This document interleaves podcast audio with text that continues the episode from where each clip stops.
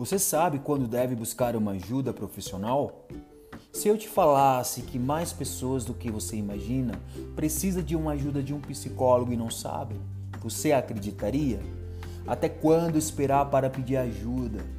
Existe uma forma de prevenir mais cedo uma depressão e a ansiedade. O Brasil é o país mais ansioso do mundo.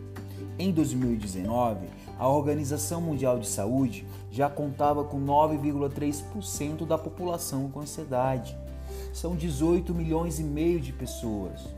E mais, o Brasil é o quinto lugar mais preocupante quanto a depressão afeta, 5,% da população. Equivale a 11 milhões de pessoas.